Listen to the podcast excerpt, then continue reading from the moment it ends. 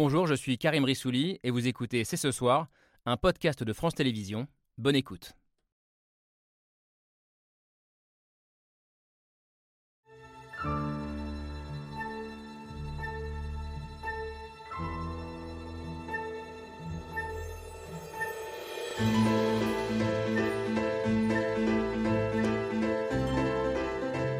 Bonsoir à toutes et à tous, soyez les bienvenus sur le plateau de C'est ce soir.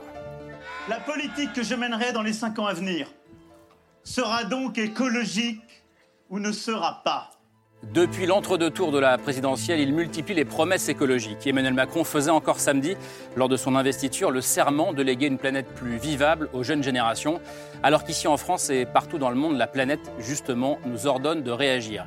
La sécheresse est déjà là dans le sud du pays, des vagues de chaleur historiques frappent l'Inde et le Pakistan, la montée des eaux menace la Nouvelle-Zélande.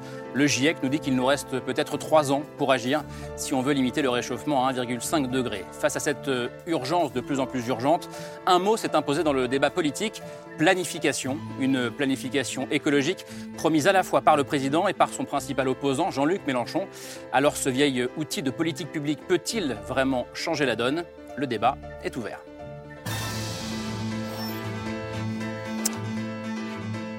Il est ouvert, Camille Diao, comme tous les Salut, soirs. Karim. Salut Camille, une émission euh, verte ce soir, Tout à fait. en essayant de comprendre comment et pourquoi la planification, qui est un mot qui renvoie, alors pour certains à l'époque euh, soviétique, pour d'autres à la politique du général de Gaulle, pourquoi ce mot se retrouve aujourd'hui aussi bien dans la bouche, je le disais, d'Emmanuel Macron que dans celle de Jean-Luc Mélenchon? On va en débattre euh, et en discuter avec vous, Camille, et avec tous nos invités. Bonsoir Jean Jouzel. Bonsoir. Soyez le bienvenu, climatologue, ancien vice-président du conseil scientifique du fameux GIEC, avec lequel vous avez reçu le prix Nobel de la paix en, en 2007. Aujourd'hui, euh, président de Météo et Climat et membre du Haut Conseil pour le climat. Euh, et vous êtes en ce moment au cœur des réflexions, puisque vous étiez l'un des experts reçus la semaine dernière à l'Élysée euh, par Emmanuel Macron pour réfléchir justement à la mise en œuvre de cette fameuse planification écologique. Comment faire face au changement climatique? Allons-nous réussir à nous adapter au monde qui nous attend Je crois que cette question, Nabil Wakim se la pose plusieurs fois par jour. Euh, bonsoir, journaliste euh, au Monde euh, depuis une bonne quinzaine d'années, euh, spécialiste des questions liées au climat et à l'énergie. Et vous êtes le créateur d'un nouveau podcast du Monde euh, titré Chaleur humaine, euh, dont le premier épisode est sorti hier et euh, traite justement de cette question de la planification écologique. Paloma Moritz, bonsoir. Bonsoir. Euh, vous aussi, vous êtes journaliste, euh, journaliste et euh, engagé dans la lutte contre le réchauffement climatique. Euh, vous travaillez pour le média Blast. Vous êtes la responsable, je crois, du pôle écologie, si je ne dis pas de bêtises. Le point de vue d'un libéral sera utile ce soir sur ce qui est peut-être un, un gros mot. Je ne sais pas, vous nous le direz. euh, Olivier Babot, bonsoir. Bonsoir. Soyez le bienvenu. Libéral ou écologie, gros mot? Euh, ça, c'est vous qui, qui- qui nous direz. Euh, économiste et président de l'Institut Sapiens, un, un think tank qui réfléchit, on a déjà parlé sur ce plateau, euh, aux questions numériques. On voulait aussi avoir avec nous ce soir, euh, j'allais dire, une parole politique de l'intérieur, euh, entre guillemets. Bonsoir Mathieu Orphelin. Bonsoir. Soyez le bienvenu, député sortant du, du Maine-et-Loire, premier et dernier mandat, euh, ancien d'Europe Écologie Les Verts, élu avec l'étiquette En Marche en, en 2017. Vous êtes parti euh, en 2019 euh, reprochant justement à l'époque au gouvernement euh, son manque d'ambition écologique, donc vous nous direz si vous croyez ou pas à ce nouveau Macron version euh, écolo euh, en, en 2022. Euh, la, la planification, alors elle renvoie évidemment à l'avenir, euh, au futur, et pourtant, je le disais en titre, l'urgence, elle est déjà là, notamment, notamment la sécheresse. La guerre de l'eau de aura-t-elle lieu? A-t-elle déjà lieu d'ailleurs? Bonsoir Emma Aziza, Bonsoir. on va en parler notamment avec vous. Vous êtes hydrologue, qui est un métier qu'on va malheureusement, j'allais dire, être de plus en plus... nombreux à, regarder, euh, qui va être utile pour comprendre les enjeux liés à l'épuisement des, ressources en eau un peu partout dans le monde. Et on va justement commencer l'émission en, parlant de cette question de, l'eau. Euh, ce n'est pas le monde, mais Libération, par- pardon Nabil, qui titrait ce matin. Euh, la sécheresse arrive au boulot, euh, donc nouveau jeu de mots très, très pertinent euh, signé Libération, qui nous exhorte euh, en une à, se mettre au travail dès maintenant pour que les choses changent vraiment, parce que les épisodes de sécheresse se multiplient un peu partout, en France et dans le monde. On en débat tous ensemble, juste après la preuve par trois, signé Hugo Bernard.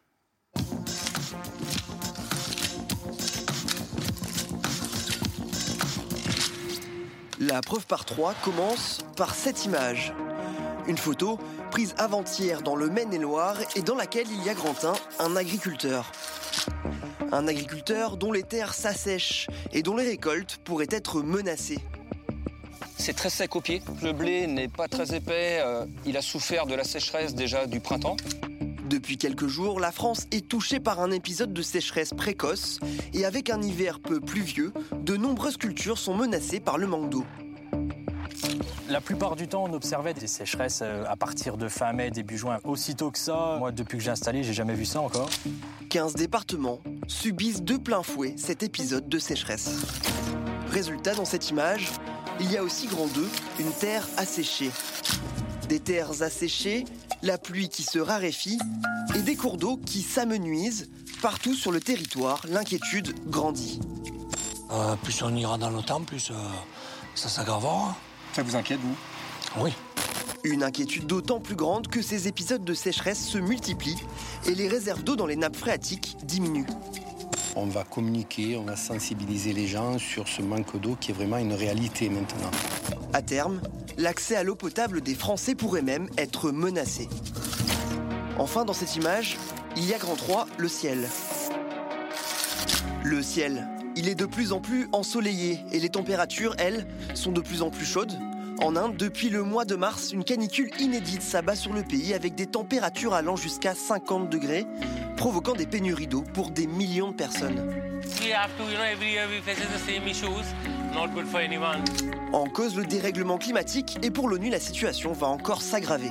Force est de constater que nous sommes bien loin d'une trajectoire qui nous permette de contenir l'objectif de réchauffement de 1,5 degré. Il est temps de passer aux actes. Une photo, trois détails et une question. La guerre de l'eau a-t-elle déjà commencé alors, je me tourne évidemment d'abord vers l'hydrologue euh, Emma Aziza.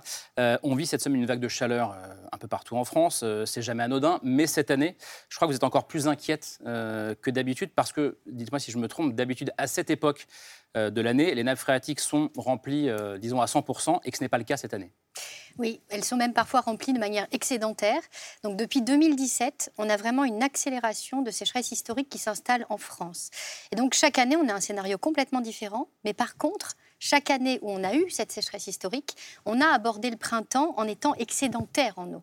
Et c'est la première année où on démarre le printemps avec cette réserve hivernale qui normalement permet de tenir le printemps et l'été, qui n'est pas là. Donc c'est une vraie question parce que euh, on voit que ces périodes anticycloniques s'accélèrent. On a de plus en plus de périodes de, très beau temps, de manque de pluie, mais en général, elles arrivent effectivement plutôt au printemps. Et surtout, ce phénomène de sécheresse habituellement s'accélère lorsqu'il y a des vagues de chaleur et des canicules. C'est vraiment, euh, maintenant c'est documenté euh, euh, par l'actualité scientifique, on parle de sécheresse éclair, on parle d'un phénomène de propagation qui se propage comme un feu de forêt. Avec des territoires qui basculent. Exactement, en quelques jours on est capable de basculer. Sauf que cette année, on démarre avec finalement aucune réserve, donc effectivement la situation est un peu compliquée. C'est le cas partout en France? Alors, c'est euh, tout dépend en réalité de la géologie qu'on a sous notre hmm. terre, de la forme des nappes. Il y a des nappes très réactives qui vont euh, en quelques jours réagir, alors que d'autres très profondes, il faudrait plusieurs années. Donc on n'est pas tous égaux face à la hmm. question de la ressource en eau. Par contre, on voit que les conflits de l'eau qui arrivaient jusque-là dans d'autres pays sont en train de s'installer en France. C'est une vraie question parce que le phénomène s'accélère. Et donc je crois qu'il faut regarder les choses de près, essayer de planifier. Des conflits de l'eau euh, ici en France, qu'est-ce que ça veut dire ben, Ça signifie qu'en fait, on a construit euh, tous nos territoires et tous nos hydrosystèmes euh, depuis euh, l'après-guerre en se centrant sur l'homme. Donc en fait, la manière dont on a aménagé nos villes, nos cours d'eau, on les a, on a récupéré des cours d'eau qui, avaient des, des, méandres naturels, on les a canalisés, on les a bétonnés, on les a fait passer sous les villes et on a même oublié qu'on avait des cours d'eau. Parfois, on les a même cachés parce qu'on voulait pas trop les voir. Donc ça, c'est vraiment sur la dimension urbaine. Et puis sur la dimension agricole, effectivement, on a aménagé nos territoires pour développer plus de croissance dans cette après-guerre avec des formes de culture qui étaient très gourmandes en eau. Et mmh. puis aujourd'hui, on se retrouve face à un, territoire qui monte sa vulnérabilité parce que justement, en réalité, ce cycle de l'eau euh, se fait non pas tellement à grande échelle comme on l'a appris à l'école, mais il se fait aussi à beaucoup plus petite échelle lorsque le sol est capable d'être mmh. hydraté, hydraté et lorsqu'il récupère cette eau. Et donc pour ça, on a besoin de masse humide, on en a perdu plus de 50%. On a besoin en fait de, de conserver tout ce système et c'est là où je pense qu'il faut revoir les choses en profondeur et là il nous reste plus beaucoup de temps, pour ça, mais on peut encore agir. On s'arrête juste avant d'écouter les autres sur le, cycle de l'eau. Euh, oui, justement, ce que vous évoquez, il me semble que ça concerne ce qu'on appelle l'eau verte mmh. euh, par, par, opposition à, l'eau bleue. Donc l'eau bleue, c'est euh, l'eau qu'on, enfin, c'est l'assèchement des, des, nappes phréatiques, des lacs, des rivières, cette eau qu'on peut voir voir finalement et, du coup maîtriser, alors que l'eau verte, c'est l'eau qui est contenue dans les sols, euh, qui est absorbée par les végétaux. Et pendant longtemps, euh, je crois qu'on a pris en, compte simplement l'eau bleue dans les calculs sur l'avenir de la planète. Or, il y a un article euh, assez important qui est paru il y, a, il, y a, une dizaine de jours dans la prestigieuse revue scientifique Nature qui met en évidence l'importance du cycle de l'eau verte qui est en train, comme vous le disiez, de s'évaporer massivement de la surface de la planète Terre. En fait, c'est l'une des neuf limites planétaires qui, qui garantissent une Vivable pour l'humanité. Alors on a déjà dépassé six de ces neuf limites, par exemple euh, l'érosion de la biodiversité, il y a la concentration de CO2 dans l'atmosphère, euh, également la pollution chimique, et désormais on a dépassé la limite de l'eau verte. Est-ce que vous pouvez nous expliquer ça, Emma Aziza? Vous parlez d'un effet domino. Euh, L'eau bleue, effectivement, c'est celle qui se mesure. C'est-à-dire, on est capable de mesurer le niveau d'une nappe, on est capable de mesurer le débit dans une rivière. Euh, donc, euh, c'est quelque chose qui se voit. Euh, l'eau verte, qui est inclue dans nos sols, elle ne se voit pas. Donc, tant qu'elle ne se voyait pas, elle ne se mesurait pas. Alors que pourtant, c'est celle qui nous permet d'avoir une assiette remplie. Et donc, c'est celle qui contribue à cette agriculture. Et donc, comprendre à un moment donné ce cycle de l'eau et à quel point il est nécessaire de séquestrer l'eau comme on va séquestrer le carbone, de laisser transpirer la Terre, j'ai envie de dire, c'est comprendre à un moment donné que, que ce cycle à petite échelle nous permet, en conservant cette eau dans nos sols, euh, d'avoir justement cette, cette planète durable. Et surtout, euh, dans cette vision prospective en fait des territoires, euh, on est obligé à un moment donné de, de, faire face euh, à, à, vraiment un système globalisé qui fait que on a de plus en plus d'utilisateurs de l'eau qui sont les uns à côté des autres. on les voit sur l'eau bleue, on les voit beaucoup moins sur l'eau verte, mmh. alors qu'ils sont là et c'est principalement les agriculteurs. Mmh. Donc et c'est aussi d'ailleurs les premières victimes de ce changement climatique et de cette accélération. Et lorsqu'on voit qu'on a augmenté au, 21, au 20e siècle par 3 la consommation d'eau, euh, la population mondiale, pardon, mais par 6 euh, la, la, consommation d'eau et par 7 les prélèvements, je crois que là, on comprend qu'en fin de compte, on arrive dans une situation critique où il faut se poser des questions. C'est à la fois passionnant, euh, j'ai appris énormément de choses en vous écoutant et en travaillant sur l'émission aujourd'hui. C'est aussi excessivement inquiétant. oui, c'est inquiétant parce que même si les causes sont un peu différentes, par exemple, l'absence de précipitations d'hiver est quelque chose un peu exceptionnel, mais disons, malheureusement, la situation d'aujourd'hui préfigure quand même un peu celle vers laquelle nous allons en termes de cycle de l'eau. Justement, on, voit à échéance de 10, 20, 30 ans des risques de sécheresse. Alors d'abord météorologiques, hein, des précipitations, des périodes sans précipitation de plus en plus longues. Ensuite, évidemment, dans les sols, comme Emma l'a dit, il y, a, ce problème d'évaporation. Et même dans les régions où euh, les précipitations ne vont pas être modifié en valeur moyenne, par exemple dans le nord de la France, eh bien, à cause de l'évaporation, euh, ces sols vont devenir de plus en plus secs. la recharge des eaux souterraines est de plus en plus difficile, et donc, et c'est encore pire, je dirais, dans les régions où les précipitations sont a priori amenées à, diminuer, c'est-à-dire mmh. euh, dans le sud de la France. Mais même si on regarde le bassin euh, Seine-Normandie, par exemple, eh bien, il sera affecté. Et euh, je crois qu'il faut s'y préparer. Et la, façon de s'y préparer, c'est s'y préparer collectivement, c'est-à-dire beaucoup de discussions. Nous sommes très fiers de nos agences de l'eau, ce qui est très bien, mais effectivement, il y a beaucoup de travail à faire, je crois, de concertation. Mathieu Orphelin, vous avez réagi sur la photo au départ parce qu'elle était dans le Maine-et-Loire, qui est votre. Euh, Bien sûr, euh, mon beau département. Euh, en Pays de la Loire, sur cinq départements, aujourd'hui, quatre sont en vigilance sécheresse déjà. C'est du jamais vu. Et on le voit sur ces questions de cycle de l'eau. Vous l'avez très bien expliqué. Il y a aussi tous les autres impacts du réchauffement climatique.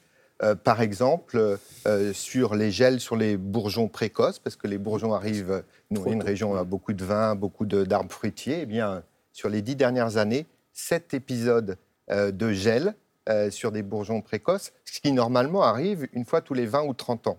Donc on est vraiment, je crois que tout ça montre la vulnérabilité terrible de notre euh, société, de notre système, et aussi on paye des années de développement, on l'a vu, l'agriculture intensive, la disparition des haies. Nous, on le sait bien, en Pays de la Loire, ça a été une catastrophe du point de vue du cycle de l'eau locale.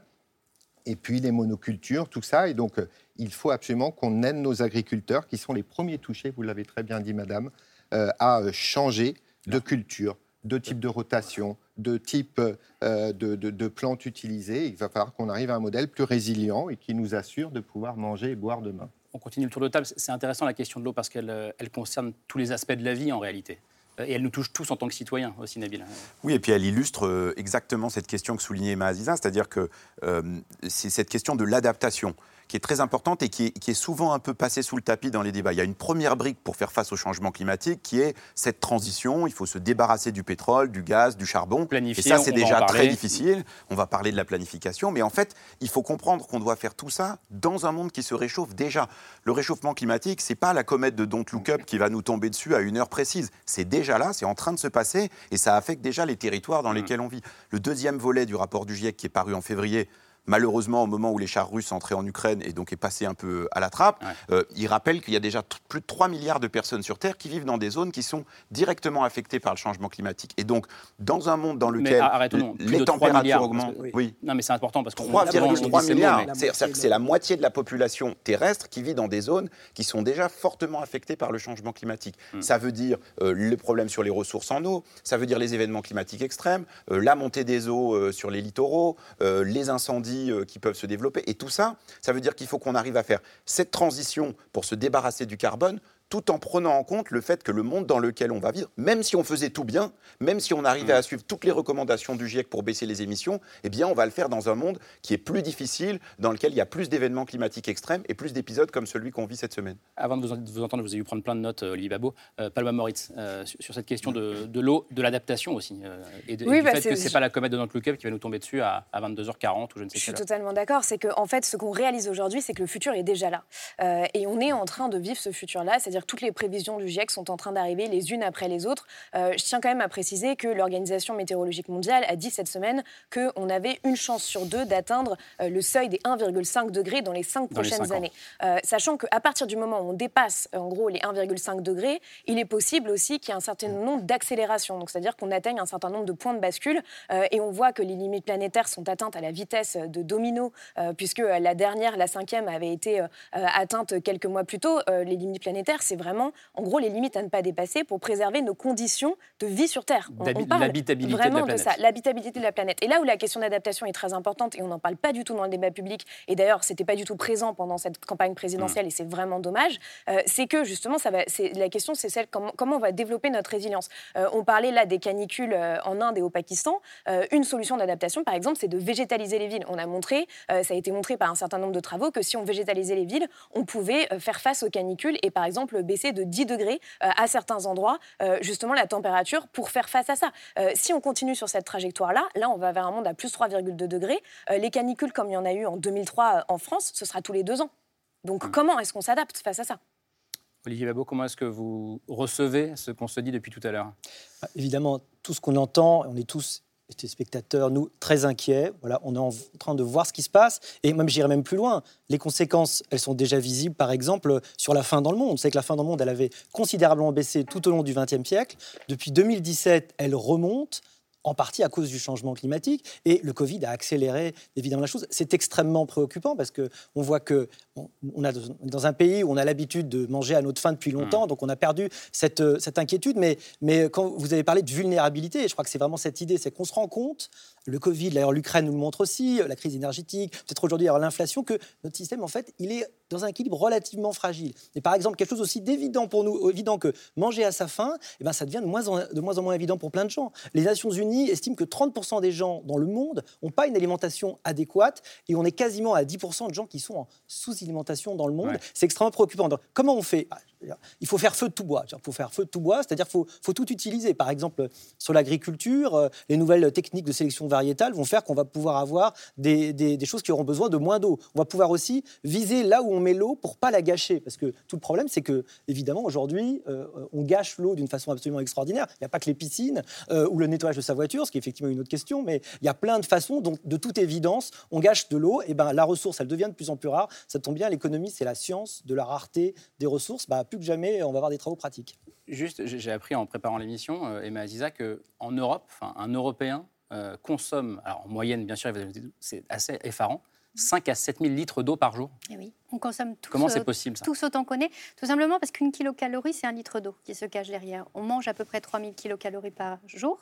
Donc en réalité, déjà, il y a 3000 litres d'eau qui sont cachés derrière. C'est ce que l'on appelle de l'eau virtuelle. Et donc en fait, cette eau, elle est cachée derrière euh, une partie de la mer d'Aral se retrouve mmh. Sur tous les jeans, sans doute euh, dans tous nos vêtements que je mets autour du plateau. Euh, donc c'est nos vêtements, c'est nos, nos véhicules, tout ce que l'on utilise. Pourquoi? Parce que l'eau, c'est une surdouée. C'est-à-dire qu'elle est capable de refroidir, de réchauffer elle est utilisée par tous les systèmes industriels, elle est utilisée pour faire pousser des plantes, elle est utilisée simplement pour notre propre constitution. Donc en réalité, elle est, utilisée partout. Et cette eau virtuelle, ça permet aussi de comprendre un point géopolitique que souvent on ne regarde pas parce qu'on n'aborde pas finalement cette planification sur du long terme en pensant résilience alimentaire. Sauf que quand on voit que la Californie a des chutes drastiques de rendement agricole et que cette Californie qui normalement alimente en fait 80% euh, de l'assiette de l'Américain, l'Américain va aller chercher son assiette ailleurs. Et donc, il va aller la chercher là où nous aussi, on va aller la chercher, puisque la sécheresse, finalement, se déroule partout sur les quatre coins de la planète. Et elle se déroule même chez les géants de l'eau, qui se sentaient absolument invulnérables, notamment le Brésil et le Canada, qui viennent de vivre des sécheresses extrêmes. Le Brésil fonde d'ailleurs 71% euh, de son électricité sur ses barrages hydroélectriques, sauf que ces barrages se sont retrouvés sans eau. Donc, c'est une vraie question qui cache derrière l'eau l'alimentation l'énergie et finalement tous nos modes de consommation. Donc voilà, je crois qu'effectivement, c'est quelque chose qui est essentiel comme paramètre à intégrer. Peut-être qu'on on intègre l'empreinte carbone, ce serait bien d'intégrer la question de l'empreinte eau. Poursuivons le, débat. On a, posé le, constat, euh, je crois, plutôt, plutôt bien. Maintenant, qu'est-ce qu'on fait? Euh, Au début de votre podcast, euh, Nabil Wakim, vous, regrettez à quel point l'écologie était absente des débats présidentiels. Vous l'avez dit aussi, je crois, tout à l'heure, Paloma Moritz. et, puis, et puis, dans l'entre-deux-tours, un, un, mot, une expression a, a surgi, a jailli, planification. Alors, planification écologique. Euh, Emmanuel Macron la promet aujourd'hui, Jean-Luc Mélenchon aussi, mais lui depuis euh, plusieurs années. Et c'est donc le retour en grâce de ce qui était un vieil outil politique euh, qui avait été laissé de côté ici en France. On en débat après le mail de Pierre Michel.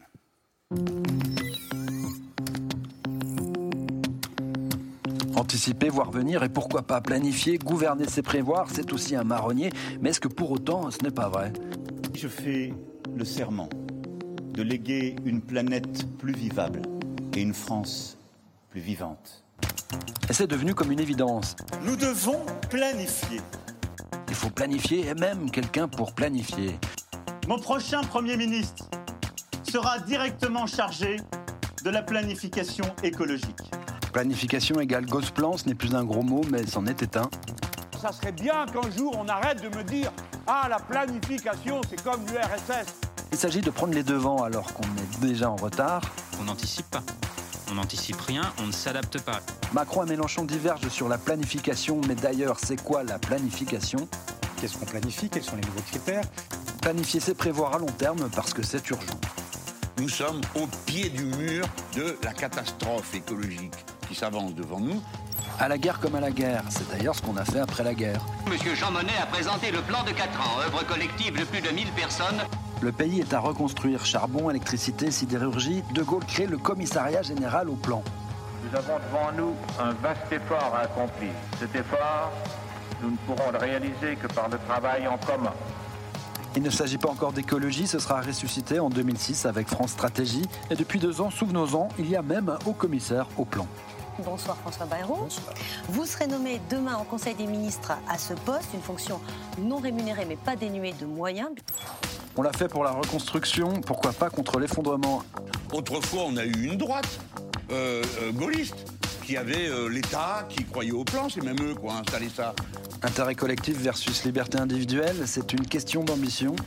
C'est celle, au fond, de libérer, de planifier, si je On peut dire planification, on peut aussi trouver une autre définition. Est-ce que quelqu'un peut me dire qu'est-ce qu'on peut faire d'autre que de planifier? Je sais, de la gestion prévisionnelle. On parlerait de rétro-planning écologique. Alors, rétro-planning, euh, écologique ou pas Jean Jouzel, Vous avez échangé, je le disais, avec Emmanuel Macron euh, la semaine dernière. Alors évidemment, euh, vous garderez vos secrets pour vous, j'imagine. Euh, malgré tout, qu'est-ce que vous vous êtes dit? Permettez-moi de préciser quand même que bon, j'étais effectivement de ceux reçus par Emmanuel Macron, mais je ne suis pas membre du Haut Conseil pour le climat. Je, Ah. je le précise parce que, disons, il y avait Bah quatre oui, membres du Haut Conseil pour le climat qui qui, étaient là. qui pourraient mal le Donc, prendre. en fait, si, non, il n'y a peut-être pas de secret. En fait, Emmanuel Macron nous a accueillis et nous avons effectivement, il nous a demandé de, de présenter, euh, de, présenter, disons, d'abord une partie scientifique. Il y avait effectivement des membres du Haut Conseil, des membres du GIEC, Valérie Masson-Delmotte, d'autres, Wolfgang Kramer, Céline Guivarch, qui ont parlé du GIEC, de ses résultats des, du GIEC de façon très intéressante. Et puis après, sur euh, l'action, et là, moi, euh, je suis effectivement intervenu. Alors, bon, je suis intervenu sur l'action. Bon, les, les points que j'ai mis en avant, euh, c'est euh, effectivement l'éducation, parce qu'il en avait parlé à Marseille. Pour moi, c'est essentiel. L'éducation notamment des jeunes générations? Des jeunes générations, euh, j'ai remis un rapport, à- on a remis un rapport à Frédéric Vidal avec mon collègue Luc Abadis sur l'enseignement de la transition écologique dans le supérieur. On n'y fait rien pour le moment, ou presque rien. Et c'est essentiel que cet enseignement soit fait. Donc, euh, j'ai demandé, effectivement, je pense que rien ne se passera s'il n'y a pas une décision vraiment au niveau du président. Vous, vous êtes un avocat de la planification écologique ou pas? Moi, je, oui, parce que cette planification, elle est dans les textes. Si on regarde, alors, je ne veux pas limiter nos problèmes à la neutralité carbone, hein, surtout pas, parce Mm. qu'il y a beaucoup d'autres problèmes, mais ça, c'en est quand même une épine dorsale très claire. Eh bien, euh, c'est inscrit dans les textes. Vous allez sur le ministère, vous avez 30, moins 31% pour le- la mobilité en 2030. Qu'est-ce qu'on fait? Voilà, qu'est-ce qu'on Ça, c'est planifié déjà. ah oui, les, les chiffres sont là. Hein, disons, euh, voilà, divisé par deux pratiquement pour euh, le bâtiment, l'urbanisme, l'agriculture, moins 20% en 2030. On va s'imiter à 2030. Il y a aussi des chiffres pour 2050. Donc pour moi, la planification, c'est comment on réussit à faire passer euh, ces chiffres dans une réalité. Et on n'y arrive pas. Disons que si on Hmm. parle de renouvelable, par exemple, le développement a été deux à trois fois moins rapide qu'il n'était envisagé sur, disons, pendant le, le- le- le mandat d'Emmanuel Macron. Comment fait-on pour aller de l'avant Et c'est ça, pour ça moi veut la dire qu'il faut, faut une planification contraignante, euh, Nabil Wakim, parce qu'on peut tout mettre derrière Non, ce mot. dynamique. Bah, en fait, il y a plusieurs manières de le prendre. Le, le- le premier point, c'est au-delà du mot planification lui-même, c'est de comprendre, et je, et je crois que c'est pour ça que c'est important ce qu'a dit Emmanuel Macron, c'est comprendre que c'est pas un sujet uniquement d'écologie ou d'environnement. Le besoin de planifier et d'avoir une vision de long terme, c'est parce qu'en fait, tous les pans de la vie sont concernés. Là, on, en- on parlait tout à l'heure de l'eau, de l'alimentation, la manière dont on se déplace, la- les endroits où on habite, les villes où l'on vit, euh, tout ça est concerné euh, par cette question de la transition. Et donc, pour avoir une vision d'ensemble, eh ben, il faut pouvoir avoir un plan parce que sinon, on va fonctionner, ce qu'on a toujours fait pour l'instant, en silo, c'est-à-dire thème par thème.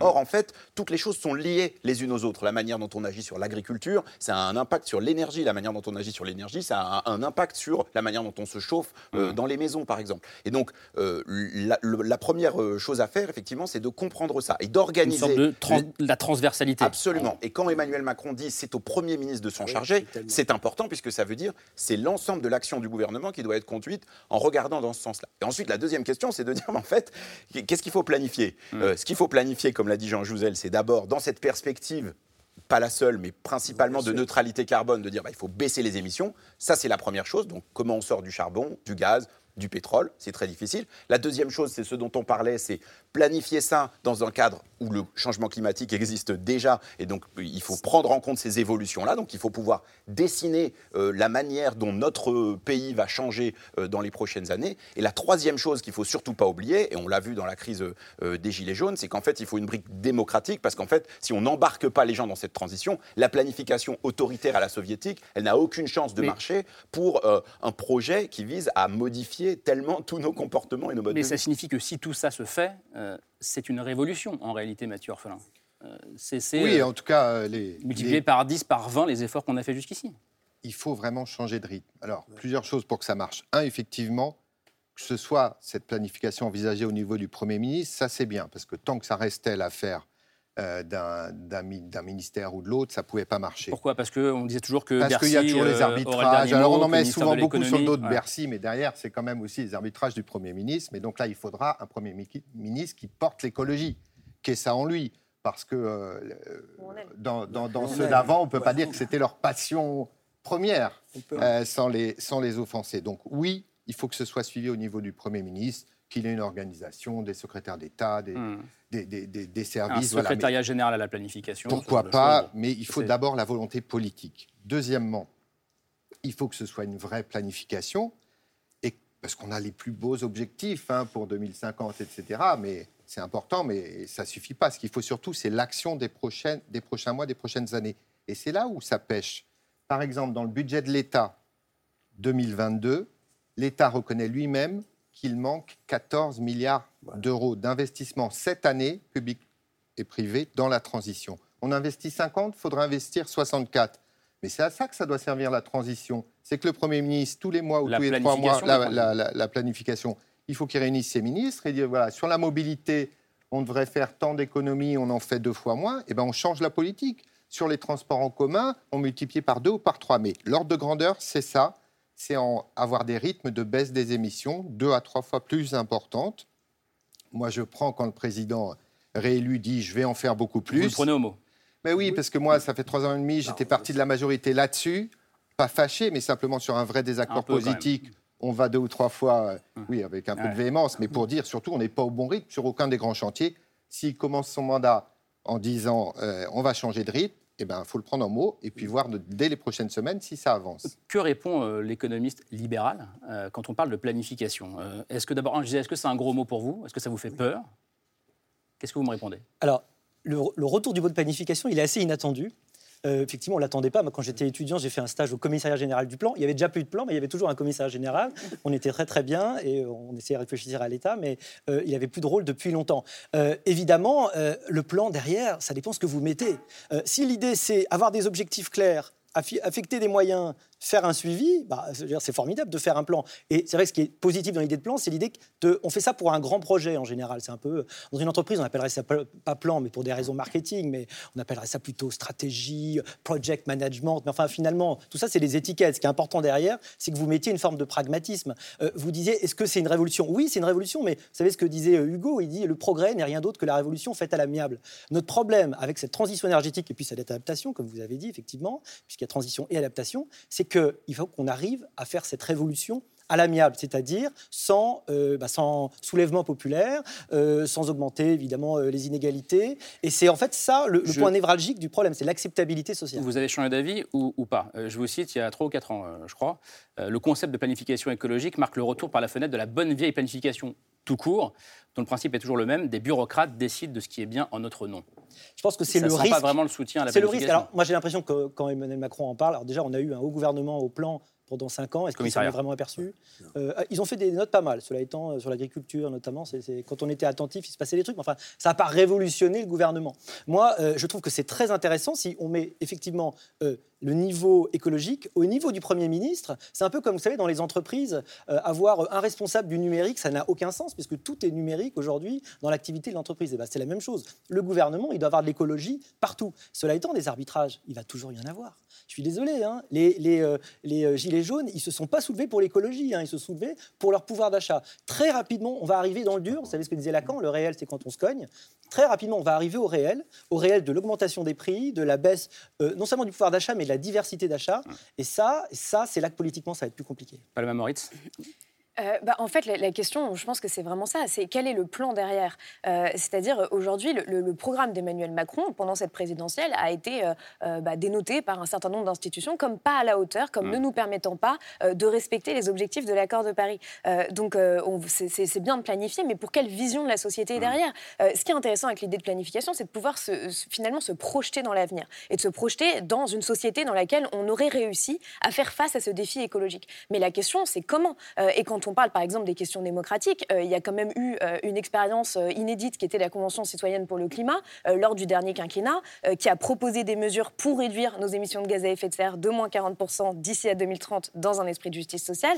Et toutes leurs propositions ont été détricotées, alors que en réalité, elles permettaient quand même de tracer une voie assez claire vers, vers cette société vers laquelle on devrait aller et de manière démocratique et dans un esprit aussi de réduire les inégalités. Donc moi, par exemple, une question que j'aimerais poser à Emmanuel Macron, c'est que si euh, cette planification écologique a lieu, est-ce que Emmanuel Macron va reprendre ces mesures de la Convention euh, euh, citoyenne pour le climat et les appliquer sans filtre, sachant qu'en plus il en a repris certaines mm. dans, son, dans, son programme, alors qu'il les a mises de côté, comme le chèque alimentation par exemple? Non, simplement, c'est une chose que je lui ai suggéré pendant, ah. pendant cet échange, de reprendre. Et qu'est-ce qu'il vous a répondu? Bah, il n'a pas répondu vraiment à cela, mais disons, j'ai dit clairement, j'étais moi-même impliqué dans la Convention citoyenne, et c'est vrai que je suis très attaché à ces mesures qui sont à la fois ambitieuses, pertinentes et qui méritent d'être reprises largement. Et Maïsa? Euh, Moi, je pense qu'il il y a déjà énormément de planification, quand même, en France, et de gouvernance qui sont mises en œuvre sur le risque inondation. dans les plans d'action pour le risque inondation, on a les plans climat-énergie. Donc, en fait, on a déjà beaucoup de plans qui existent, parfois depuis une dizaine, une vingtaine d'années. Euh, ce que je constate, c'est que ça prend du temps derrière, le temps de mm. transformer les territoires et de les accompagner. Sauf que, en fait, la planification qui est faite actuellement, elle est faite sans l'aune du changement climatique. Sans la transversalité, c'est ça. C'est quelque chose qu'on n'a pas inclus en réalité, alors que ça modifie les scénarios complètement. Et donc, je crois qu'en fait, planifier, ça va demander aussi de faire euh, sauter des dogmes qui existent et des manières de penser. J'en pense à deux particulièrement. Mm. Euh, le premier, c'est qu'aujourd'hui, l'eau paye l'eau en France. On est dans une phase de sécheresse extrême. Aujourd'hui, les villes, que ce soit d'ailleurs le secteur privé ou le secteur public, euh, utilisent euh, l'argent qu'ils reçoivent de la consommation d'eau des Français pour aller euh, essuyer les fuites, essayer de, de travailler sur l'ensemble du réseau et de rénover. Le problème, c'est qu'aujourd'hui, quand on leur dit, mais attendez, il va falloir diminuer par deux la consommation de vos habitants, on vous dit oui, mais à ce moment-là, je vais diminuer par deux, en fin de compte, ma rentabilité. Donc, je vais multiplier par deux le prix. Et donc, en réalité, vous demandez aux habitants de diminuer par deux leur consommation, et derrière, vous les faites payer plus cher. Il y a quelque chose qui n'est pas juste, alors que cet argent pourrait être trouvé ailleurs. Et un autre point sur un autre volet, qui est la question de l'adaptation au risque inondation. Aujourd'hui, le monde assurantiel reconstruit à, l'identique. C'est-à-dire qu'on ne se sert pas d'une inondation pour comprendre qu'il va faire évoluer le bâtiment, mais on reconstruit et on rembourse qu'à condition que les gens reconstruisent exactement exactement de la même manière. Et je crois que c'est là. Dire que s'il y a une inondation et que je reconstruis ma maison de manière beaucoup plus écolo. Vous n'êtes pas pris en charge par votre assurance. Donc en fait, vous voyez, c'est des non-sens. Et alors, à l'heure de la manière dont est exacerbée cette question du changement climatique, je crois qu'il va falloir finalement modifier cette, euh, cette manière de voir les choses de manière. Ça pose aussi une question démocratique. Euh, c'est vous qui en parliez, euh, Nabil, tout à l'heure, parce que certains détracteurs de la planification disent c'est le symbole de la verticalité c'est décidé euh, en haut et, ça, descend en bas. Au moment où la question démocratique est majeure pour Emmanuel Macron, et on l'a bien vu lors du premier quinquennat. Comment est-ce qu'on concilie les deux, pour le coup? C'est vrai que c'est un enjeu qui est très important parce qu'on ne peut pas imaginer aujourd'hui, en 2022, conduire une planification de la même manière que celle qui a été conduite par le commissariat général au plan dont parlait Olivier Babot dans les années 50. Euh, il y a de la décentralisation, il y a des territoires, il s'y passe des choses. Et puis surtout, face à un sujet comme le changement climatique, tous les territoires ne sont pas traités à la même enseigne. C'est-à-dire qu'il ne se mm. passe pas la même chose partout. Euh, un endroit où, il y a, où on vit euh, du ski, par exemple, qui est une activité qui va en grande partie disparaître dans les 20 à 30 prochaines années, bah, il faut planifier euh, la fin pour les vallées qui vivent du ski et trouver d'autres activités économiques pour les gens qui vivent là-bas.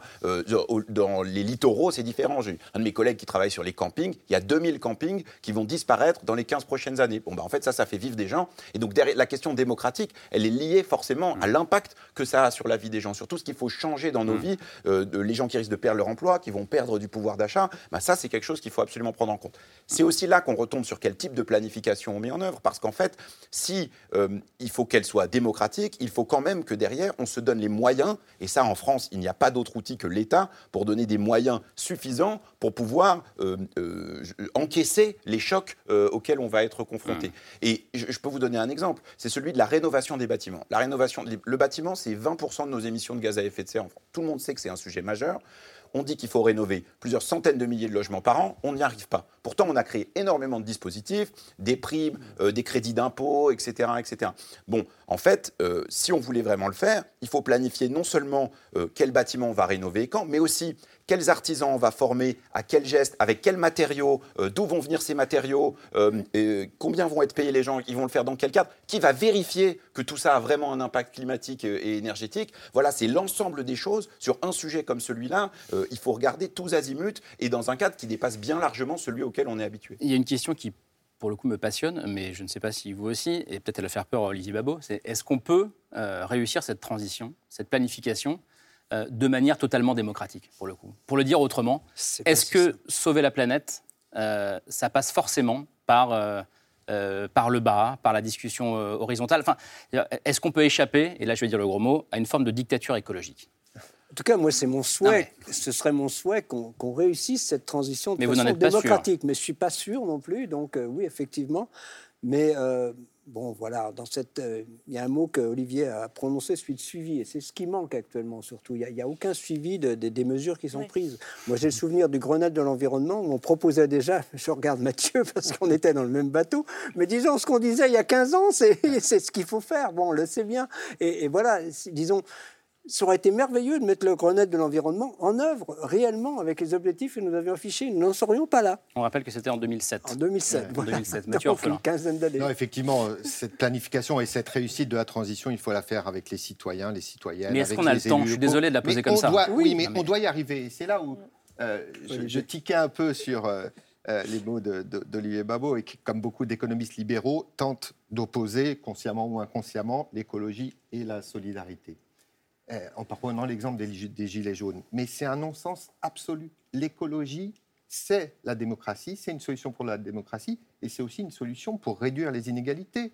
Euh, Nabil euh, parlait de la rénovation énergétique. Mais si on arrive à enfin accélérer ce rythme, et moi je porte depuis des années l'avance totale du coût des travaux pour les ménages en situation de précarité énergétique, on sort 11 millions de Français de la précarité, du fait qu'aujourd'hui, ils ne peuvent tout simplement pas euh, se euh, chauffer correctement.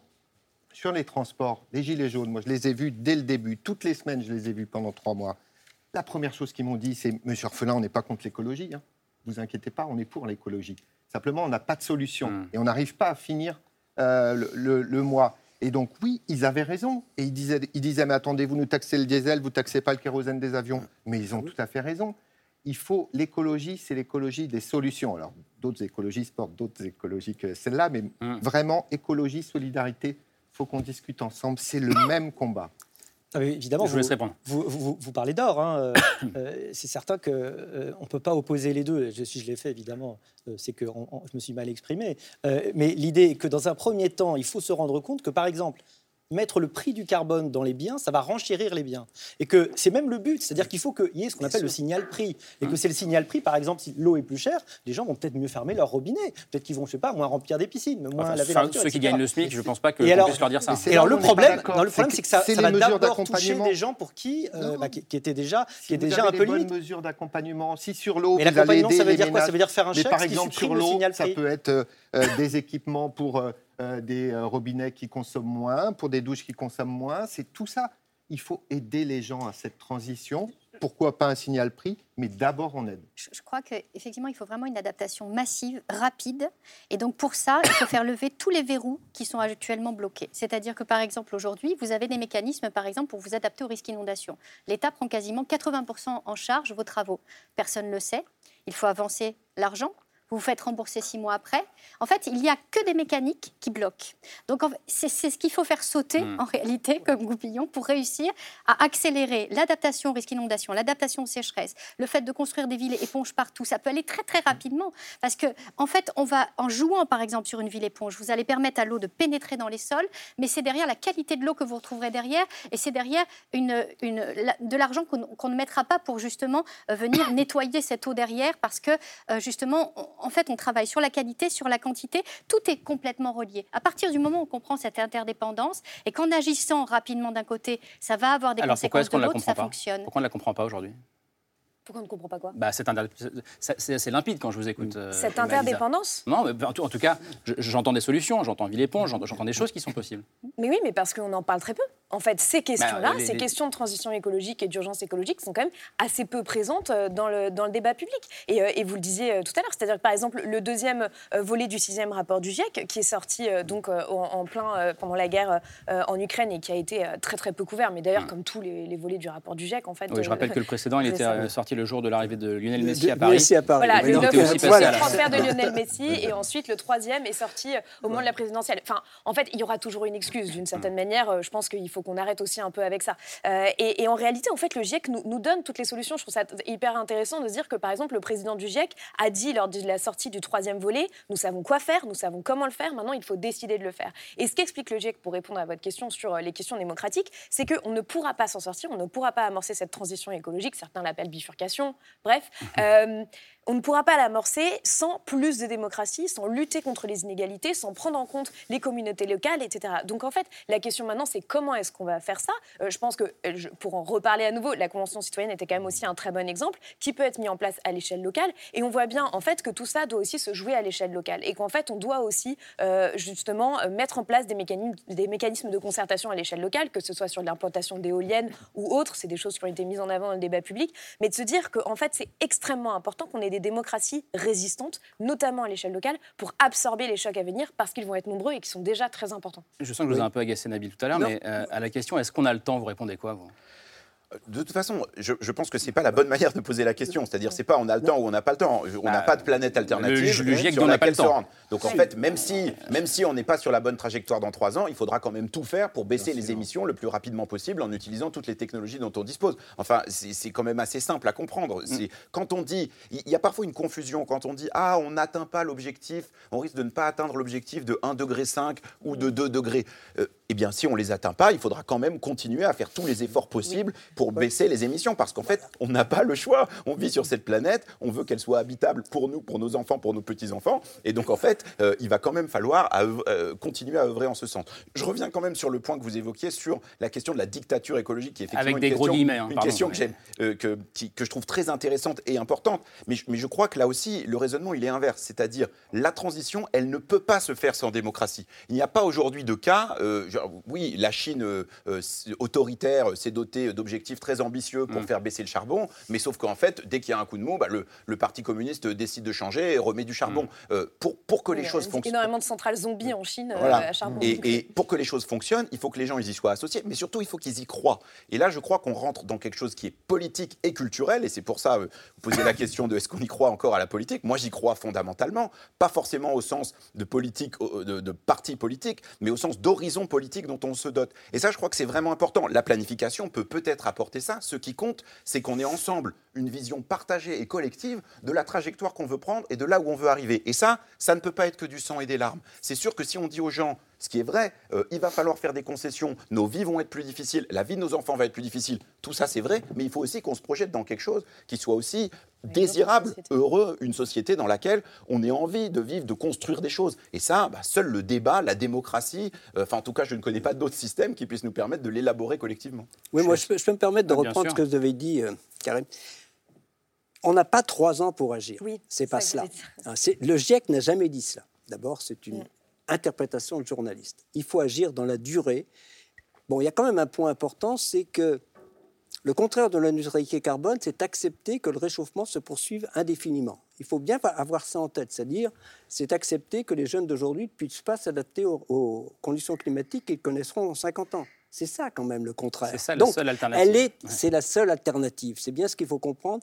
Et du point de vue, bon, cette transition, elle n'est quand même pas que environnementale. Il y a aussi tous les problèmes même de climat, d'énergie, de biodiversité, mais elle est avant tout sociétale. Il y a tous les aspects sociaux qu'il faut prendre en compte, les aspects culturels, les aspects économiques.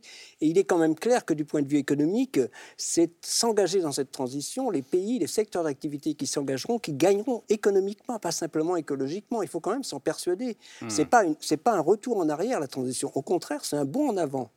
Je, re- je re- je rebondis sur ce que disait euh, Nabil juste avant, euh, sur, euh, oui, croire ou non en la politique. Euh, Sur ce plateau, il y a une dizaine de jours, euh, François Gémen, qui est spécialiste de la géopolitique du climat et, et des migrations, était là à votre place, Olivier Babot.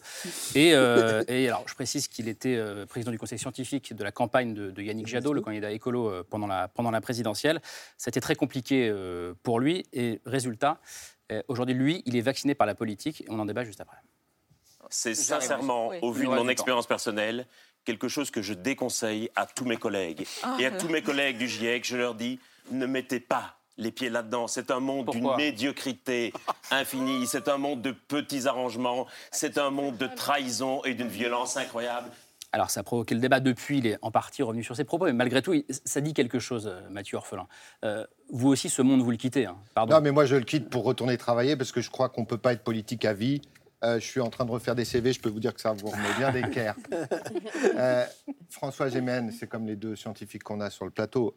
Hein, quel plaisir et quelle chance d'avoir des scientifiques comme eux. Moi, je me suis nourri, il le sait, des travaux de, de gens pendant des années. Madame, ce que vous faites sur l'eau, tout ça, c'est vraiment. euh, ça doit nourrir plus le politique. Moi, je crois que si on avait beaucoup plus de scientifiques, membres du GIEC en politique, ça euh, changerait les choses. Et donc, je comprends son désespoir du moment. à François, il a fait une campagne qui, a priori, de ce que je vois, euh, c'est quand même pas très bien passé pour, euh, pour son candidat, avec beaucoup de, de problèmes Mais- internes, un mauvais score. Moi, je crois vraiment qu'il faut surtout pas se désespérer de la politique. Ce serait le pire. Si on laisse la politique aux apparatchiks, à ceux qui euh, en ont fait un métier, qui passent leur temps, je peux vous dire que dans ce parti comme dans d'autres, euh, j'en ai vu beaucoup qui ne parlaient jamais d'écologie, jamais de, cli- de- de climat, de biodiversité ou d'eau, à part quand ils sont sur les, les plateaux de, de télé. Je ne veux pas généraliser, mais en tout cas, on a besoin que le monde politique prenne la pleine conscience de ces enjeux-là pour adapter leur, euh, euh, leurs actions et les politiques qu'ils mettent en œuvre. Et donc, ce petit coup de mou de, de François Bon, oui. Gémen, eh bien, je Moi- crois je qu'il doit moi, je nous me suis engagé et je ne le regrette pas. Je, Ah oui, je bonne dis franchement, je me suis engagé, je ne le regrette pas et je, je continuerai à m'engager. Je me suis engagé bon, là, auprès d'Anne Hidalgo, au niveau européen avec Pierre Laroutourou. Je pense aussi que ça fait partie. Bon, maintenant, je suis moins actif du côté scientifique, mais je pense qu'il faut que notre communauté, on sache aller vers l'extérieur. C'est très important, on sache communiquer, pas simplement au grand public, euh, par rapport au monde politique. Moi, ça m'a toujours, euh, disons, animé. Je trouve ça extrêmement passionnant. C'est un autre point de vue, mais je, je- je- je ne suis pas du tout contre l'engagement politique des scientifiques. Enfin, disons, à différentes. Voilà. Mais ce qu'il disait raconte aussi, si, si on dépasse la, la question des scientifiques, euh, pardon, on raconte aussi la difficulté euh, à changer les choses de l'intérieur. Euh, encore aujourd'hui, mais ça, ça peut changer, mais encore aujourd'hui. Bah oui, mais vous le disiez tout à l'heure. En fait, le, le- ce qu'il faut bien comprendre, c'est qu'il ne nous reste pas trois ans pour agir, il nous reste zéro année et on est plutôt à Mm. moins 50 ans. Euh, donc, euh, il faudrait vraiment commencer à se bouger maintenant. Et donc, on ne peut pas, en fait, délaisser un champ essentiel euh, d'organisation de notre société, qu'est la politique, face à l'urgence écologique. Par exemple, le, le GIEC explique dans le troisième volet de son sixième rapport que la- un des leviers, c'est d'agir sur la demande, et notamment la demande des ménages en énergie, etc. Et qu'on peut réduire nos émissions de gaz à effet de serre de 40 à 70 d'ici à 2050 si on le fait. Mais que ça, ça doit être accompagné par des politiques publiques transversales. Et donc des politiques. Euh, et des politiques publiques transversales, c'est de dire bah, comment est-ce que, par exemple, on va développer les transports en commun euh, pour permettre d'autres alternatives à- au fait d'utiliser sa voiture ou des chèques alimentation ou autre. Mais donc on a besoin, en fait, de ce volet politique de la même manière qu'on a aussi besoin de a, faire en sorte besoin, que... on a besoin de nous dire comment mieux consommer. euh, C'est pas comment mieux consommer, c'est mettre en place en fait des politiques qui accompagnent les ménages euh, dans, dans, le, dans, dans cette réduction en fait de leur consommation sans que ça, ne pèse sur les plus démunis. Donc c'est en fait c'est d'accompagner la sobriété. C'est comment Mm. est-ce qu'on organise la sobriété. Et ça, euh, on peut le faire à l'échelle individuelle, on peut le faire à l'échelle des entreprises, mais il y a un moment, il faut aussi que ce soit accompagné de façon plus globale. Mais on doit agir en fait à tous les levées de la société. Vous disiez tout à l'heure, je pense que le- le- l'extrait de François Gémen a fait le buzz. Pourquoi? Parce qu'à un moment il dit c'est mort et que c'est sorti sur Twitter et donc tout le monde a cru qu'il disait c'est mort pour euh, en gros faire face à l'urgence écologique. Bah, Euh, c'est extrêmement dangereux ce genre de discours. Et c'est ce que vous disiez Mais- tout à l'heure. Est-ce qu'il n'y a plus le temps Mais en fait, il c'est pas une question de temps. Chaque fraction de degré compte. Chaque espèce en fait qu'on peut sauver, c'est déjà une victoire. Donc il n'y a aucun combat qui est vain face à l'urgence écologique parce que la différence entre un monde à plus de degrés et un à plus 3 degrés euh, est gigantesque en fait. Donc c'est c'est vraiment d'essayer de préserver tout ce qu'on peut préserver et les conditions d'habitabilité de cette planète. Par ailleurs, François Gémen, donc, il disait c'est mort pour cet objectif de 1,5 degré. Oui. C'était précisément Oui. ça qu'il Ouais. disait. Mm. Mais il rappelait aussi autre chose, euh, c'est qu'il disait euh, finalement que la solution à, à l'urgence écologique, elle se joue pas au niveau de la France. Et là, on a débattu de la planification écologique en France. Mais ce dont on aurait besoin, et il le rappelait François Gémen, c'est finalement d'une planification écologique au niveau mondial, au niveau planétaire. Comment, comment on fait pour, pour, pour en arriver là en- avec le peu de temps qu'on Oui, a mais déjà, il y a plus de 120 pays qui ont, disons, affiché neutralité carbone, même la Chine en 2060. Donc, euh, effectivement, c'est déjà un pas en avant par rapport à l'objectif. C'est pas suffisant. Après, il faudra effectivement que ça se concrétise. Mais Ah, disons, il y a des choses hein. qui se passent. Mais enfin, on est loin du compte. Mais Et- déjà, c'est affiché. Moi, ce que je ressens en tous les cas quand je vais au contact des populations, c'est vraiment euh, cette question de, de, euh, où en fait cette culpabilité maximale, où les gens comprennent qu'il y a quelque chose qui se joue devant nous, qui a l'air grave. Ils savent absolument pas comment agir. Moi, ils me disent, mais finalement, il y a de l'eau dans les océans, on n'a qu'à désaliniser. Alors, comment expliquer derrière que la désalinisation demande énormément d'énergie et la plupart des formes énergétiques s'appuient sur l'eau? Donc, pour avoir de l'eau euh, euh, finalement à dessaler, il faut déjà utiliser de l'eau. Donc, c'est quand même un petit peu un paradoxe, un peu complexe. Mais, mais si vous voulez, c'est très compliqué de réussir à, à comprendre vers quoi aller. C'est compliqué de s'adapter. On nous parle d'efficacité énergétique, mais quand je suis une personne lambda, je ne sais pas ce qu'il faut que je fasse dans ma maison. Je ne sais pas où est-ce que je vais trouver trouver les financements pour le faire. Euh, je ne sais pas si je suis exposée à un risque ou pas, et si le changement climatique m'exposera encore un peu plus. Donc en fait, c'est là où cet accompagnement, il est essentiel, parce qu'il il faut venir vraiment accompagner les Mmh. peurs des populations pour réussir vraiment euh, à, à leur permettre de comprendre que oui, on est vulnérable, oui, on est exposé, oui, il y a des solutions. Aujourd'hui, quand on va dans un supermarché, vous avez entre 25 000 et 35 000 marques différentes qui ont toutes été construites sur le plan marketing, pour, sur le plan olfactif, sur la couleur, euh, sur l'odeur, sur tout ce qu'il y a autour pour être vendu. Donc pour que vous l'achetiez. Et après, vous venez, on vous dit, mais non, il faut absolument parler de sobriété. Donc en fin de compte, ça, ça nous rend absolument... euh, euh, Enfin, derrière, on comprend plus, on sait plus où aller. Et je crois que c'est ça qu'il faut transformer. Alors, vous dites beaucoup de choses, mais ça, je me dis, ça, ça ne passera pas sans rompre avec le modèle économique qui est le, qui est le nôtre aujourd'hui. Comment faire La question que vous posez, elle est vertigineuse, parce que c'est exactement celle, en fait, aussi de la dictature écologique. Euh, je crois que si on croit en l'homme, et donc si on désespère pas, donc moi j'aime bien désespérer quand je lis sur Oran, mais c'est le seul moment. Tout le reste du temps, je crois qu'on n'a pas le droit de désespérer, comme on n'a pas le droit de ne pas espérer en la politique. Et euh, d'ailleurs, Emmanuel Macron a dit il va, il va, euh, promouvoir une nouvelle méthode. Moi, derrière, je, je veux entendre, on ne sait pas encore, mais je veux entendre l'idée qu'il a compris qu'il y avait des corps intermédiaires et que c'était fondamental et qu'on ne pouvait pas juste compter sur des électeurs qui vont une fois tous les cinq ans euh, Voter. voter, et puis après, euh, euh, il y a des experts qui vont faire le truc. Non, il faut en permanence un dialogue. Ça, on sait qu'il faut moderniser la politique, et ça, ça se tient aussi avec l'acceptation dont on parlait, avec la prise de conscience, avec la clarification, qui fait qu'effectivement, la plupart des gens sont de bonne volonté. Les gens ne sont pas méchants euh, volontairement, hein, comme disait Socrate, ils sont plutôt euh, ils- bons, ils ont de bonne volonté, ils ont tous envie que leurs enfants vivent mieux ou pas moins bien. Ça Seulement, peut se on faire- a besoin d'énormément d'éclairage. Ça peut se faire sans rompre avec notre euh, modèle économique ou pas? Euh, mais encore une fois, c'était l'idée de, Victor Hugo, c'est que si on regarde la façon dont on fonctionnait il y a un siècle et demi et aujourd'hui, les progrès sont extraordinaires. D'ailleurs, ils sont arrivés grâce à la politique, parce qu'il y a des gens qui ont voulu euh, euh, d'ailleurs s'engager en politique, et c'était formidable, d'autres les conseillaient, et il y a eu ces progrès-là. Cette évolution politique, par exemple, le découplage entre l'e- l'effet sur l'environnement et euh, ce qu'on peut appeler les conditions de, de notre bien-être, bah, ce découplage, par exemple, en France, il a quand même commencé. On a baissé depuis 1990 de 12% nos émissions de gaz à effet de serre.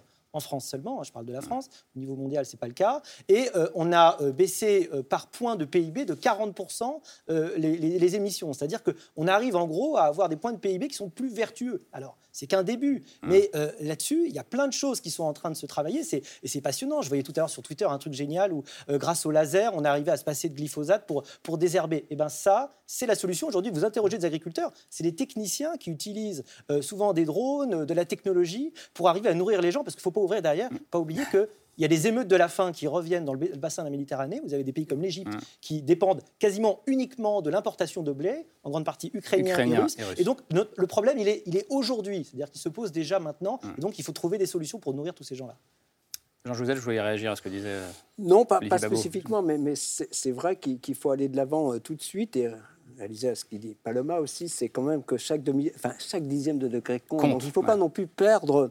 Disons, c'est un monde qui est attractif pour les jeunes. C'est ce que je souhaite dire. Disons, réussir la transition, on va vers un monde plus attractif que celui dans lequel on vit. Ce n'est pas du tout négatif. C'est ce que je voudrais donner comme. euh, disons, Comme- bien sûr, comme le horizon. chemin d'y aller sera peut-être différent de, de- de celui, euh, disons, qu'adopterait Olivier. L'important, c'est qu'on y Et puis, puisque vous parlez de la jeunesse, euh, Jean Jouzel, je voudrais vous montrer des, des images, une séquence qui a beaucoup tourné sur Internet euh, ces derniers jours. Euh, L'image tournée il y a une dizaine de jours à la cérémonie de remise de diplôme euh, de AgroParisTech, qui est une prestigieuse euh, grande école dernier, qui ça. forme des ingénieurs agronomes. Euh, et donc c'est un groupe d'étudiants qui, au moment de recevoir leur diplôme d'ingénieur agronome, a appelé tous leurs camarades à bifurquer, à changer de voie. On va regarder un extrait de leur discours. Et nous sommes plusieurs à ne pas vouloir faire mine d'être fiers et méritantes d'obtenir ce diplôme à l'issue d'une formation qui pousse globalement à participer aux ravages sociaux et écologiques en cours. Quelle vie voulons-nous?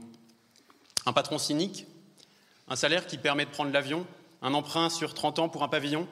Même pas 5 semaines pour souffler par an dans un gîte insolite?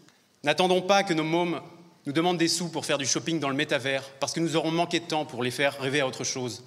N'attendons pas le 12e rapport du GIEC, qui démontrera que les États et les multinationales n'ont jamais rien fait d'autre qu'aggraver les problèmes, et qui placera ces derniers espoirs dans les soulèvements et les révoltes populaires. À vous de trouver vos manières de bifurquer.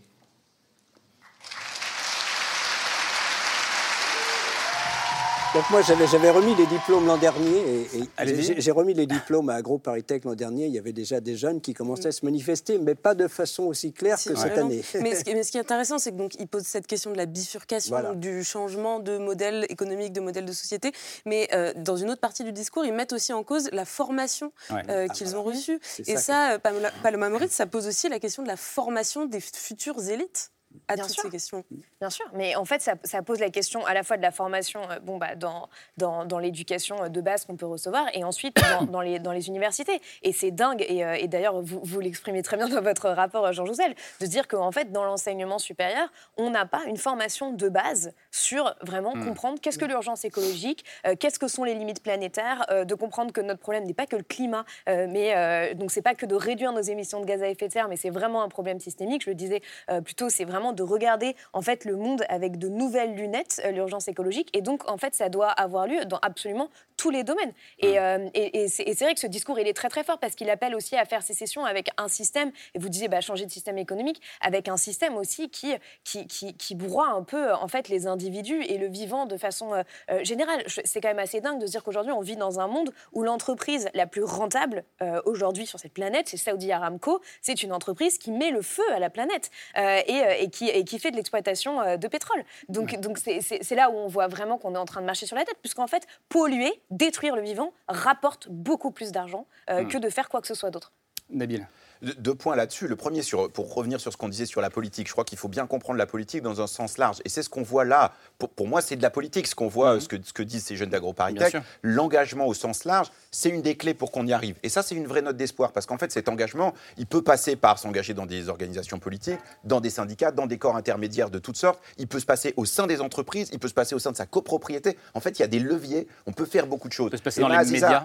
il peut se passer absolument dans les médias. Et nous aussi, médias, on a une responsabilité. Ces débats-là, ils existent partout dans la société. Je peux vous dire que dans la rédaction du Monde, bien sûr qu'on en débat et que ces débats-là, euh, ils existent depuis dix ans sur comment on fait pour euh, laisser la place qu'on doit laisser euh, à ces questions-là. Donc ça, je pense que c'est la première chose. La deuxième, pour avoir quand même une note d'espoir, il faut quand même le rappeler. Ce que dit le dernier volet du rapport du GIEC, je sais qu'on a beaucoup parlé des volets du rapport du GIEC, mais le, bien. le dernier, C'est le, très bien. dernier, le dernier volet, il dit que quand même, avec les technologies existantes, on n'a pas besoin d'inventer la, la pluie ou le fil à couper le beurre. Avec les technologies existantes, on peut baisser les émissions de moitié d'ici à 2030, avec du solaire, avec de l'éolien, avec des batteries, avec de l'efficacité énergétique, avec de la réduction de consommation d'énergie, surtout avec de la réduction de consommation d'énergie dans la lutte contre le gaspillage. Et ça, c'est fondamental. Ça veut dire que c'est possible. Il y a une voie qui existe sans avoir à attendre que des martiens arrivent pour nous donner la solution.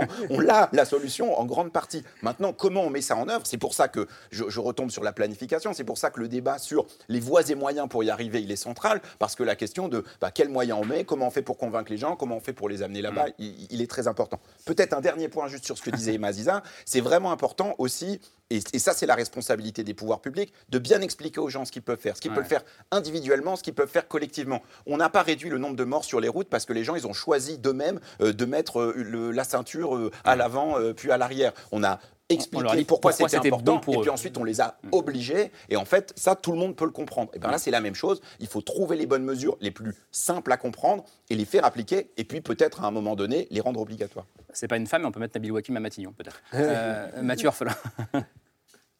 Il y a deux solutions. Soit on se désespère, on se dit c'est fini, on va essayer d'être survivaliste, d'apprendre euh, à se sauver soi-même. Soit on se dit qu'il y a un espoir, et je crois que c'est ce que font ces jeunes euh, à leur façon, mais en disant non, on ne veut pas du modèle dominant actuel, on veut une nouvelle voie. Et moi, je trouve que c'est euh, vraiment une énergie très forte de cette nouvelle génération, qui a envie que ça change, qu'il dit des fois peut-être avec maladresse, mais ils ont envie, ils ont envie d'un futur.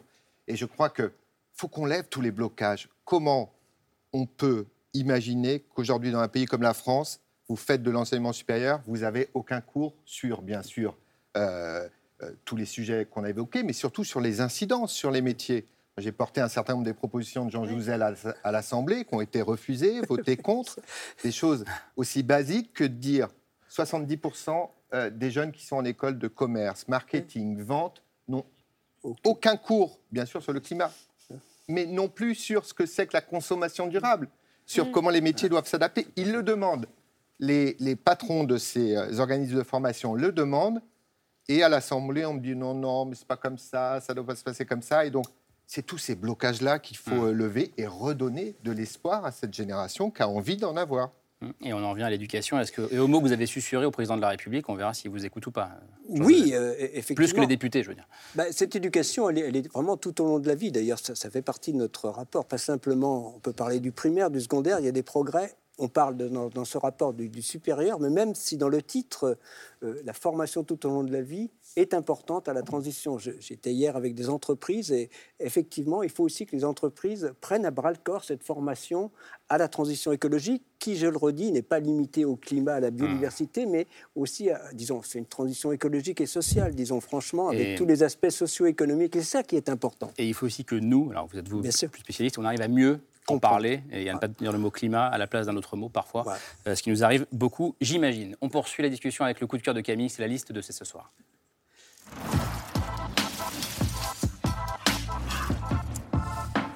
Camille, votre coup de cœur, c'est un podcast euh, Oui. ce soir pour poursuivre la réflexion. C'est pas celui de Nabil, même s'il est super. Non. c'est un podcast de Delphine Saltel pour Arte Radio qui s'appelle Vivons heureux avant la fin du monde euh, et qui, qui sort une fois par mois et qui pose chaque mois justement la question euh, de l'urgence écologique et sociale euh, à travers des problématiques très concrètes, vraiment des problématiques du quotidien qui essayent d'esquisser des solutions à notre échelle. Et je vous conseille en particulier un épisode, l'épisode 12, qui s'appelle Comment parler de l'effondrement avec ses enfants. Alors comme dans chacun des épisodes du podcast, Delphine Saltel, elle part de son expérience personnelle. Elle, elle a deux petites filles avec lesquelles elle a beaucoup de mal à aborder frontalement euh, la question de l'urgence euh, écologique, les rapports du GIEC, euh, ce qui les attend. Elle a peur de trop les angoisser, mais en même temps, elle sent bien que ces discussions-là, elles sont nécessaires. Alors dans cet épisode, elle va à la rencontre d'une autrice jeunesse qui s'appelle Marie Pavlenko, qui utilise la fiction pour sensibiliser les plus jeunes à toutes ces questions. Et Marie Pavlenko lui parle notamment d'un concept que j'ai trouvé passionnant, qui s'appelle l'amnésie générationnelle environnementale. Alors je vais la laisser vous expliquer ce que ça veut dire. Elle part d'une expérience scientifique qui a été menée dans le golfe du Mexique, euh, où une chercheuse a demandé à des pêcheurs de générations différentes de lister euh, le nombre d'espèces de poissons qui avaient disparu de leur filet euh, sur les dernières années. Et leur réponse, le résultat donc de, cette, de cette étude est très parlant. Écoutez. Les plus jeunes euh, pensaient qu'il y avait entre 5 et 6 espèces euh, qui avaient disparu, mais les plus âgés montent jusqu'à 10 à 11 espèces. Cette étude, elle montre que euh, sur, on va dire, 20 ou 30 ans, la mémoire se perd. Pour moi, cet exemple, je le cite à chaque fois parce qu'il raconte quelque chose d'essentiel. Il faut avoir conscience de ce qu'on perd, de ce qui disparaît. Si on ne sait pas tout ce qui disparaît, tout ce que l'on on perd, on est passif. On peut rien changer en étant passif. Et donc, ce qui ressort de ce podcast, c'est que pour apprendre à nos enfants à ne pas être passifs, euh, il s'agit moins de leur faire peur et de les culpabiliser euh, que de leur transmettre un savoir et aussi de leur transmettre une expérience euh, charnelle et de premier plan avec ce qu'est la, nature. Et ça, ça peut aussi passer, c'est ce que raconte Marie Pavlenko, par le biais de la fiction. Donc voilà, c'est un podcast passionnant et qui répond, en tout cas qui esquisse des pistes de réponse à pas mal de questions que se posent des jeunes parents. Ça s'appelle Vivons heureux avant la fin du monde et celui-là, c'est l'épisode 12. Et je vais l'écouter euh, dès ce soir. Euh, merci euh, Camille, merci à toutes et à tous d'être venus nous, nous éclairer beaucoup, ce soir. Votre podcast à vous, Nabil, Chaleur Humaine, donc podcast du Monde, disponible sur Spotify, on est d'accord Et toutes les partout, plateformes de toutes les plateformes, on m'a mis Spotify, mais C'est gratuit. plateformes. Euh, un épisode tous les mardis et puis une newsletter, je crois, Chaleur Humaine à partir de la mi-mai. Mathieu Orphelin en librairie à partir du 3 juin, ça sort le 3 juin, et ça s'appelle À quand l'écologie en grand Ce qu'il reste à faire? Je pense qu'on a esquissé quelques pistes ce soir. Euh, merci beaucoup d'être venu euh, nous voir. Et puis, Jean Jouzel, je signale euh, que vous participerez à la projection du film La bataille du ciel. On est d'accord Du siècle. Du siècle, pas du ciel. Euh, qui vous animera ensuite un débat public, sera le euh, dimanche 15 mai, bah, dimanche Oui. prochain, à Dans, l'hôtel dans de le ville. cadre du Forum international de la météo et du climat sur le parvis de l'hôtel de ville. Ville de Paris. De Paris. Euh, merci beaucoup. Merci d'être. Si je Ah bah, allez-y. juste- allez. Non, non, non c'est vraiment une chose parce qu'on en, a parlé plusieurs fois dans l'émission. Je viens de sortir une vidéo avec Blast qui explique comment agir face à l'urgence écologique, euh, qui est sur la chaîne YouTube de Blast Sur et la qui chaîne montre comment est-ce qu'on peut agir à différentes échelles, sans oublier que, euh, voilà, euh, enfin, sans culpabiliser les citoyens et les citoyennes et sans oublier que les gestes individuels ne peuvent pas tout, mais voilà, de montrer euh, comment on peut agir à différents leviers. Merci beaucoup. On espère que cette émission était euh, utile pour vous qui nous avez regardé. C'est ce soir reviendra demain aux alentours de 22h30 avec, euh, comme tous les jeudis, Thomas Snegarov. Belle fin de soirée à vous. Merci.